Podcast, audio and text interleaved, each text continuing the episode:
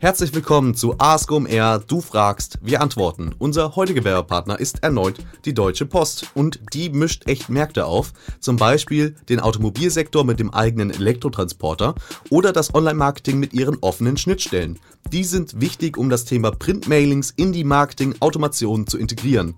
Unternehmen können so, und das ist das Besondere daran, die Printmailings vollautomatisiert und individualisiert aussteuern. Und das ist wichtig, denn die Customer Journey ist eben nicht nur digital. Klassische Offline-Kontakte wie Printmailings sind starke Touchpoints, besonders auch für eure Bestandskundenansprache. Das hat schon im vergangenen Jahr die CMC Dialogpost-Studie für Online-Händler gezeigt, die auch in diesem Jahr natürlich wieder mit einigen neuen Aspekten erscheint. Da kann man gespannt sein. Wenn ihr euch aber für das Thema generell interessiert und auf das OMR-Festival kommt, dann schaut doch bei der Deutschen Post vorbei. Und was ich euch dann auch noch in dem Sinne sehr empfehlen kann, ist der Vortrag im E-Commerce-Track unter der Überschrift Paper is the New Digital zum Thema Integration des Printmailings in die Marketingautomation. Der war das letzte Jahr schon total überbucht. Ich kann euch also nur raten, meldet euch jetzt schnell dafür an. Es lohnt sich auf jeden Fall. Viel Spaß! Ask OMR Du fragst, wir antworten. Herzlich willkommen zur Folge 67 vom Ask OMR Podcast, euer Fragen und Antworten Podcast aus dem omr.com Universum. Wir freuen uns, äh, dass ihr hier seid, dass ihr uns hört. Das heißt, ihr habt verstanden, dass wir nicht mehr beim Philipp Westermeier auf dem Kanal sind, sondern einen eigenen Kanal haben, damit das möglichst viele Leute raffen und verstehen äh, und sich genauso über diesen Podcast einen Keks freuen wie ihr. Äh, freuen wir uns, wenn ihr uns Lob preist auf euren Social Media Kanälen. Vertagt gerne die OMR-Kollegen ähm, oder mich, André Alper. Dann kann ich das auch nochmal sehen, liken, sharen, ähm, äh, ulkig kommentieren im Rahmen meiner Möglichkeiten, so wie es eben mein Humor erlaubt. Also insofern empfehlt uns gerne weiter, natürlich auch in Persona, natürlich gerne auch auf der Tonspur, Freunden und Kollegen in der Firma, die sich vielleicht an irgendeiner Frage festgesessen haben und ihr könnt euch nicht einigen, ähm, äh, was sozusagen, äh, sozusagen die verschiedenen Möglichkeiten sind, wie man da rangehen kann. Ihr zofft euch über ein Fachthema in der Firma, ähm, ideal an Ask OMR zu denken und die Frage zu uns rüber zu schicken. Das geht über Slack, über Telefon, über E-Mail, über Sprachnachricht Nachricht, das, was euch einfällt, das könnt ihr gerne benutzen. Ihr findet uns wie immer auf omr.com slash askomr. Da findet ihr die Links zu den verschiedenen Plattformen, wo es AskOMR zu abonnieren gibt und auch die verschiedenen Wege, wie man zu uns Kontakt aufnehmen kann. Los geht's! Ira fragt, wir legen gerade unsere Webseite neu auf. Worauf müssen wir schon bei der Programmierung im SEO achten? Was können wir noch tun, um einen guten Index zu erhalten? Content- und UX-Aufarbeitung können wir gut. Was kann ich aber unseren Programmierern mitgeben, bevor die loslegen? Hallo Ira, vielen Dank für deine Frage. Ja, schönes Thema in jedem Fall. Ähm, ähm, die technische Seite vom SEO ist immer so ein bisschen den Leuten, die tendenziell äh, im SEO arbeiten, aber in der, in der Marketingabteilung äh, äh sozusagen verankert sind, ähm, häufig sozusagen eine Herausforderung. Ähm, die schnellen Ladezeiten, wenn, wenn die euer Technikteam hinkriegt, ist das schon mal eine, eine gigantische Sache. Ähm, ich glaube, was, was für den SEO-Bereich von der Technikseite her wichtig ist, sind meiner Meinung nach in der Regel häufig eigentlich so drei, dreieinhalb Themen. Ähm, äh, das eine ist, dass man erstmal ähm, eine gute Lösung braucht, im Prinzip für die Nutzung der Inhalte ähm, eurer Website ähm, auf dem Web, auf Mobile und äh, falls es eine App gibt, dass es da eben eine gute Lösung gibt, wie das alles sozusagen ähm, synchron gut gepflegt werden kann. Ähm, und ähm, es kann eben auch manchmal sein, ähm, dass man äh, für die unterschiedlichen Darstellungen für Web und Mobile, ähm, insbesondere angesichts des ausgerufenen, äh, schon lange ausgerufenen Mobile First, bei Google eben äh, gegebenenfalls verschiedene technische Lösungen braucht für die Navigation innerhalb der Seite. Denn äh, Google muss die Seite durchcrawlen, und später auch durch Nutzersignale ähm, verstehen. Ähm, und das muss eben sowohl auf, auf Web als auch auf, auf Mobile ähm, quasi unabhängig von der Displaygröße gut gelöst werden. Ähm, das ist äh, sicherlich manchmal eine Herausforderung.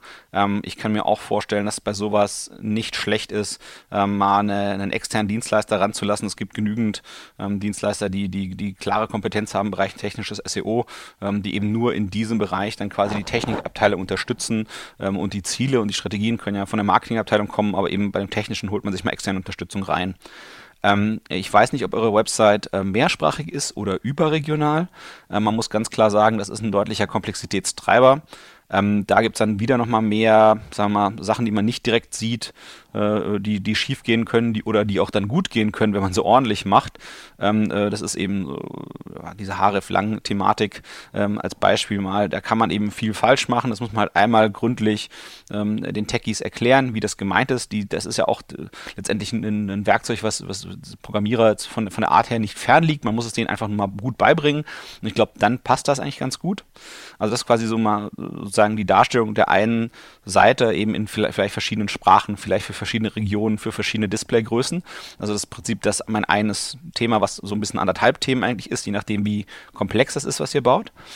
Das zweite Thema, was sicherlich ähm, Raum einnehmen muss, ähm, in den, in den Köpfen der Programmierer, der, der, der, der Dev-Teams, die die Seite bauen, ist das Thema Crawling und Indexierung. Ähm, ich würde dann immer dann eben versuchen zu erklären, dass es da so zwei, zwei Ebenen gibt. Ähm, zum, und man möchte eigentlich mit beidem möglich geizig sein. Das muss man sozusagen Programmierern erklären. Das ist ähm, etwas, was, was äh, mancher Programmierer hatte ja schon äh, Kontakt äh, mit, mit dem Thema Suchmaschinenoptimierung in, in vorherigen Jobs. Ähm, insofern haben da alle schon ein bisschen Erfahrung mit. Und man muss eben gucken, dass man ähm, bei diesem Thema wirklich schafft, äh, eine, eine kontemporäre Denke äh, reinzubringen in das Entwicklungsteam. Ähm, man möchte eigentlich, also prinzipiell möchte man möglichst wenig URLs haben. Ähm, man möchte nicht möglichst viele URLs haben äh, als Webseite. Das ist, glaube ich, das, das Thema, was sozusagen das Crawling betrifft. Ähm, dann gibt es das Thema, was da sozusagen drunter fällt. Für mich ist das Thema interne Verlinkung.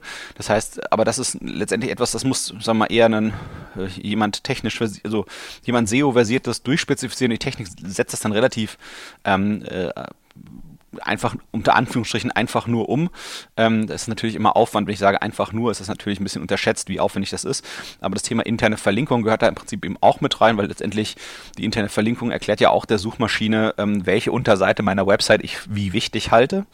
Ähm, und das zweite Thema ist Indexierung, wo ich im Prinzip der Suchmaschine mitteilen kann, äh, im, im Head-Bereich, also in diesem quasi, in diesem, wo die, wo die Metadaten über eine Unterseite reinkommen, ähm, da kann ich ja erklären ähm, oder der Suchmaschine kommunizieren, Mensch, ähm, ich denke, diese Unterseite ist es würdig, ähm, bei dir gefunden zu werden, oder ich denke, ja, diese äh, URL, die du gerade anschaust, liebe Suchmaschine, die ist zwar da, so, aber ähm, du kannst sie dir auch gerne angucken und so, aber ich glaube nicht, dass die für dich was wäre, so als Ergebnis.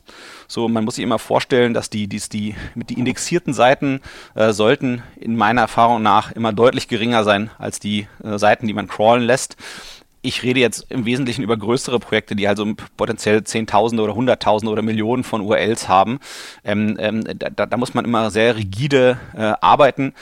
Ähm, meiner Erfahrung nach ist es da wirklich äh, eine Stärke, äh, Guides an den Tag zu legen und wirklich nur äh, das von der Suchmaschine indexieren zu lassen, wo man das Gefühl hat, das könnte von dem her, was die User erwarten, wenn sie eine Suche eingeben, wo ich denke, dass diese Webseite ein Ergebnis zu sein könnte, dass das eben, was ich dort indexieren lasse, im Idealfall das beste Ergebnis ist, was es dort zu finden gibt, damit ich da auch wirklich eine Chance mit habe. Und ich würde eben gucken, dass man wirklich nur sehr, sehr gute äh, äh, URLs äh, von der äh, Suchmaschine ähm, sozusagen die, die, die reinlässt in den Kampf um die, die, die kostenlosen, unter Anführungsstrichen kostenlosen Traffic bei der Suchmaschine, also sprich die organische Reichweite. Und äh, hier ist es eben wichtig, dass die Techies zum einen verstehen, okay, das sind die Relationen, so ist unsere Grundeinstellung dazu, also möglichst wenige URLs, damit eben das Crawling-Budget effizient genutzt wird, was einem die Suchmaschine zuspricht. Zum anderen für die Indexierung ähm, äh, vielleicht Tools ähm, an die Hand geben, dem, dem Marketing-Team, ähm, womit es zum einen erkennen kann, was vielleicht eher gute URLs sind, was eher nicht gute URLs sind oder äh, wie man die eben bearbeiten kann und eben auch dem Marketing-Team Möglichkeiten geben, ähm, äh, spezifisch und, und klug und einzeln gegebenenfalls sogar äh, äh, zu steuern, welche URL indexierbar ist und welche nicht. Ich glaube, das ist extrem, ist extrem wichtig. Also das Thema Crawling und Indexierung ist meiner Meinung nach immer eins der Hauptthemen, ähm, was man mit der Technik diskutieren muss, wo die eben mit, den, mit der richtigen Denke auch von Anfang an die Entwicklung der Anwendung fürs Web ähm, besser machen können. Ähm, der dritte Punkt, ähm, über den ich immer mit der sozusagen Tech-Teams gesprochen habe im, im Bereich SEO, manchmal brauche es, es gibt vielleicht eine Kernanwendung äh, sozusagen der, der Website, also was die sozusagen hauptsächlich macht. Aber, äh, und das ist eine Leistung, sagen wir mal, aus dem Bereich Suchmaschinenmarketing, egal ob paid oder organic, ähm, manchmal hat das Unternehmen ähm, die Angewohnheit, auf eine bestimmte Art und Weise über seine Produkte und Dienstleistungen zu sprechen. Der Nutzer aber spricht vielleicht in einer anderen Sprache oder viel breiter oder viel vielfältiger über genau die Themen und genau die Dienstleistungen und Produkte, die das Unternehmen anbietet. So, und da braucht es oft äh, einen Brückenbau und äh, der, der taugt sowohl für die Suchmaschinenoptimierung als auch für den äh, Paid-Bereich. Das heißt, es braucht nochmal gegebenenfalls äh, zusätzliche Möglichkeiten, Landingpages zu schaffen. Ähm, Habe ich in, in vielen, vielen Geschäftsmodellen schon gesehen, dass das ähm, extrem sinnreich war und, und hilfreich und eben auch ähm, sowohl in der bezahlten als auch in der organischen Suche äh, gute Leistung gebracht hat.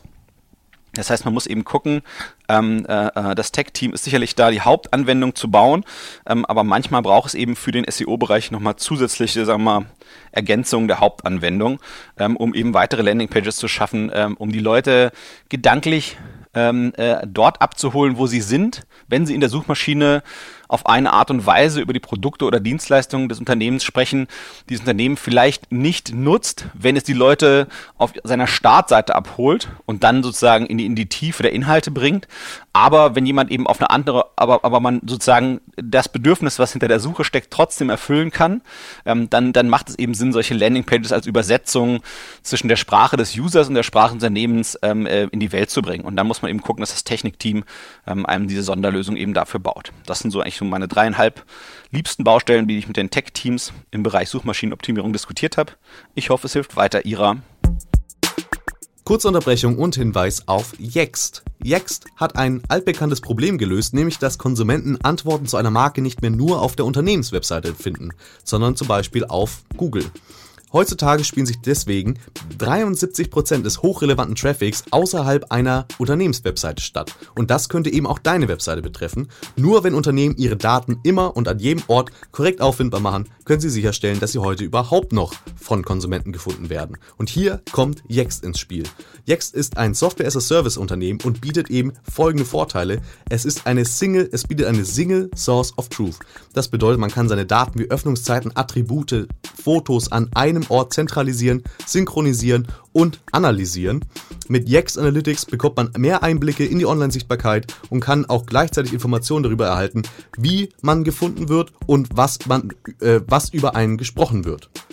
Darauf vertraut zum Beispiel DM oder auch Fitness First. Die letzteren konnten dadurch 50% mehr Webseite-Klicks erreichen.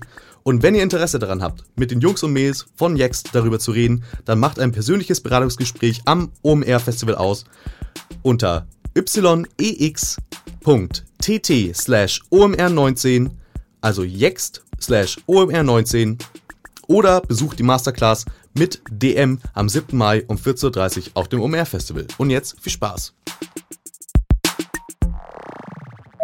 Mats Christian fragt, wie gewinne ich User für meinen Alexa-Skill und meiner Google Assistant Action? Hallo Mats Christian, vielen Dank für deine Frage. Ähm, äh, die gefällt mir total gut, weil das ein Thema ist, was mir im Moment echt viel Spaß macht. Also dieses ganze Thema ähm, intelligente Assistenten, was in meinen Augen sozusagen der Überbegriff ist für das ganze Thema, in dem wir uns da bewegen. Ich glaube persönlich, da entsteht eine ganz neue Welt. Ähm, also quasi etwas, was anders ist als Web, anders ist als Mobile, ähm, eben so eine einfach eine neue Plattform. Ähm, aktuell gibt es keine sehr strukturierten Wege, das zu machen, was du ansinnst, sprich äh, systematisch Reichweite äh, für eigene Skills und Actions ähm, äh, zu generieren. Ähm, wir hatten ja, ähm, kennen ja aus dem Mobile-Bereich im Prinzip diese ähm, App-Install-Spieler ähm, und ein Pendant dafür ähm, in, in, in der, in der sagen wir, Voice oder, oder Beyond Touch Welt, wie ich das gerne nenne, also eben alles, was nach der Kommunikation mit dem Computer über Tasten oder über Klicken ähm, passiert, ähm, äh, das gibt es noch nicht in meinen Augen. Ähm, das heißt, du hast im Prinzip, wie ich das aktuell sehe, ähm, zwei Wege. Ähm, du hast einmal die organischen Kanäle, die du äh, selbst hast. Äh, das heißt, als Unternehmen hast du wahrscheinlich eine gewisse Reichweite über E-Mail, über Facebook, über was auch immer. Und, und, und dort kannst du eben sozusagen berichten von dem, was du hast und sozusagen von einem Kanal von einer Plattform in diese neue Plattformwelt versuchen, die Leute mit rüberzuziehen, die ohnehin schon ein Unternehmen hoffentlich kennen und gut finden. Meine Vermutung wäre auch, dass sozusagen das, was du aktuell an Skill und als Action entwickelst, ähm, äh, sage ich mal, keine, keine wirkliche äh, äh, Neukundenakquise stattfindet darüber, sondern dass eigentlich eher ein, ja, ein Bereich, äh, in, eher in den Bereich Forschung und Entwicklung fällt oder, oder in den Bereich, sagen wir mal, Branding oder in den Bereich einfach Bestandskundenmarketing, also dass sozusagen Leute aktiver näher an der, an der Marke gehalten werden. Ähm, entsprechend macht das eben auch Sinn, das über die, über an, an Bestandskunden vor allem stark zu kommunizieren. Das ist der eine Weg. Und der andere Weg, wäre ähm, äh, äh, sicherzustellen, ähm, dass, dass, dass man eben versucht, über Paid-Kanäle äh, Menschen zu targeten, die so ein Gerät haben. Ähm, das geht äh, sowohl über AdWords als auch über Facebook, über Proxys. Also man kann ja gucken, was mögen die Leute, wofür interessieren sie sich. Ähm, man kann auch über das, äh, also sozusagen, das, was man früher Google Display Network äh, gesagt hatte, also quasi die ganzen Werbepartner von Google, da kann man eben auch auf Seiten gehen, ähm, wo es zum Beispiel um diese ganzen äh, Smart Speaker geht und dann dort eben sagen, hier, ähm, für dieses Smart Speaker System gibt es übrigens folgenden Skill. Ähm, darüber kann man ähm, durchaus gehen. Das ist sicherlich ein Umweg, ähm, weil das immer alles nochmal ein Klick entfernt ist sozusagen von dem, was man eigentlich haben möchte, aber einen direkteren Weg als den ähm, kenne ich nicht. Ähm, ich kann mir vorstellen, dass PR in dem Bereich noch fun funktioniert, ähm, weil es eben äh, wenig richtig äh, gute, sagen wir mal, äh, Extensions gibt für diesen ganzen äh, äh, Bereich der intelligenten Assistenten, egal von welchem Anbieter. Ähm, das heißt, wenn man eben äh, schafft, da sozusagen für eine Branche etwas Neues zu schaffen, dass man damit eben auch zumindest in die Branchenpresse gut reinkommt. Ähm, das würde ich auf jeden Fall auch nochmal ähm, Revue passieren lassen. Ansonsten, was du kennen könntest aus dem OMR-Umfeld, ich glaube, das ist sozusagen nochmal eine, eine Ecke indirekter, aber eben auch spannend zu beobachten. Ähm, ich erinnere mich, dass der Philipp Westermeier sozusagen im, im große, großer Bruder-Podcast von diesem Podcast hier ähm, regelmäßig Werbung drin hatte für den ähm, Skills und Actions der Techniker Krankenkasse.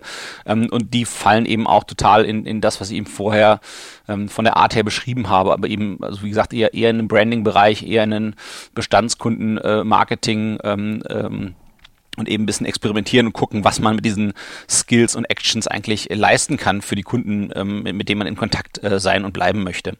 Ansonsten hätte ich noch einen Tipp an eine Person, würde ich dich noch verweisen, das ist der Claudius Konopka und die Firma dazu heißt Beyto, B-E-Y-T-O.com. Ähm, die sitzen in Berlin und ich glaube, der Bereich ist eins der Steckenpferde, wenn du das sozusagen durch jemand Dritten erledigen lassen möchtest. Das ist sozusagen der einzige Name oder der einzige Kontakt, der mir dazu einfällt. Deswegen nenne ich den mal so explizit hier. Ich hoffe, das hilft dir weiter. Bis dann. Das war die Folge 67 von Ask OMR. Ähm, mein Name ist André Alper. Ich habe die Fragen nicht alleine beantwortet. Ich habe mir Hilfe geholt. Ich habe diskutiert über die Themen, die ihr gefragt habt, mit dem Kai Rieke aus Berlin, der ein Interim CMO in der Regel ist und als solcher quasi eine Freelance äh, äh, Setup hat und den Erik Siegmann, der eine Online-Marketing-Strategie-Boutique hat aus Hamburg namens Digital Forward. Die haben mir tatkräftig, tatkräftig geholfen, ähm, Input zu liefern, damit wir eben unseren Antwortversuch zu eurer Frage liefern. Ähm, wir möchten, dass ihr auch weiterhin schön viele Fragen einsendet, dann haben wir Stoff, uns sozusagen die Köpfe und die Haare zu raufen. Das macht uns Spaß. Schickt uns eure Fragen und wie immer, diejenigen, die Apple äh, aus dem Apple-Universum sind, denkt dran, wenn ihr iTunes benutzt und uns darauf hört, hinterlasst uns dort eine freundliche Bewertung, gerne auch direkt eine Frage, dann wird es besonders verwirrend, dann müssen wir die nämlich dort suchen. Super, bis bald, André Olper für euch. Tschö.